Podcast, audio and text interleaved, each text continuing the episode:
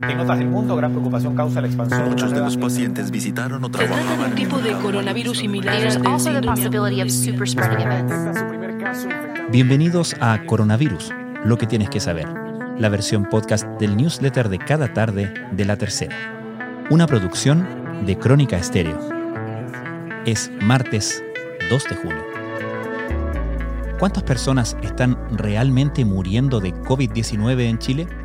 Hace más de dos semanas, la OMS recomendó reportar la totalidad de las muertes, incluidas las sospechosas de coronavirus, tal como lo hace Bélgica.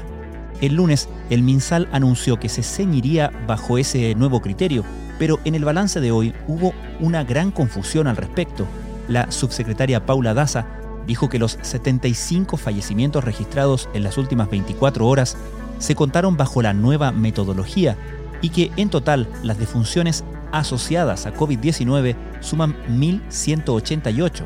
Pero luego el ministro Jaime Mañalich deshizo lo anterior y ante una pregunta de la prensa dijo que este número no aplica todavía el nuevo criterio. Mientras se espera que hoy se llegue a un reporte más uniforme, el total de contagiados en el país llegó a 108.686 casos. Así, según Worldometers, Chile figura ahora en el lugar número 13 de las naciones con más casos en el mundo. A nivel regional, nuestro país está solo por debajo de Brasil y Perú en cuanto a números totales de contagiados. Mientras, en Estados Unidos, las protestas por la muerte del ciudadano afroamericano George Floyd no solo han vuelto a polarizar el país, sino que también amenazan con afectar la lucha contra el coronavirus. Solo en Minnesota, el epicentro de los disturbios raciales, la pandemia ha llevado a un alza del 20% en las muertes generales, según el diario Star Tribune. Estas son algunas de las informaciones más destacadas de la cobertura de la crisis del coronavirus en la tercera.com. La investigación más completa realizada hasta ahora en relación a las medidas de precaución contra el virus detalla los beneficios del distanciamiento físico, el uso de mascarillas y protectores oculares y faciales. ¿Algo no calza? Hay varias estadísticas recién levantadas por organismos ajenos al MinSal que dan pistas de hasta dónde puede crecer la lúgubre cifra de fallecidos por COVID-19 en Chile para tener una idea real de cuántas personas perecen. Así, ya se acumulan voces que advierten que un balance definitivo no se podrá hacer hasta mucho más adelante y que persiste una porción sin conocer. Algunos países ya han reabierto las escuelas. La buena noticia es que las autoridades de esas naciones estiman que el regreso a las aulas no ha aumentado la tasa de infecciones por coronavirus. Presentamos un artículo sobre este importante tema de The Wall Street Journal.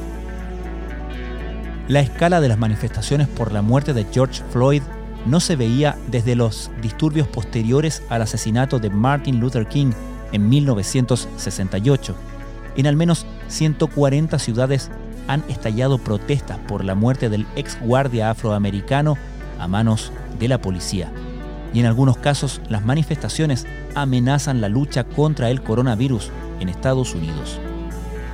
La maternidad, al ser un mundo desconocido para quienes se enfrentan a ella por primera vez, viene llena de preguntas e incertidumbres. En Paula quieren acompañarte en este proceso muchas veces complejo, buscando las respuestas a tus inquietudes. En medio de días complejos, la red de salud sigue expandiéndose para disponer de camas. El MinSal trabaja aceleradamente en la expansión de las clínicas y hospitales para llegar a 3.997 camas con ventilación mecánica al 15 de junio y a 4.197 al 30 de junio.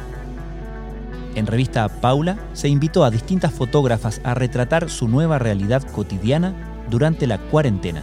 Presentamos esta vez la mirada de Consuelo Ovalle. Esto fue Coronavirus, lo que tienes que saber, la versión podcast del newsletter de cada tarde de la tercera. La redacción es de Alejandro Tapia, la producción de Crónica Estéreo. Soy Francisco Aravena, que tengan muy buenas noches.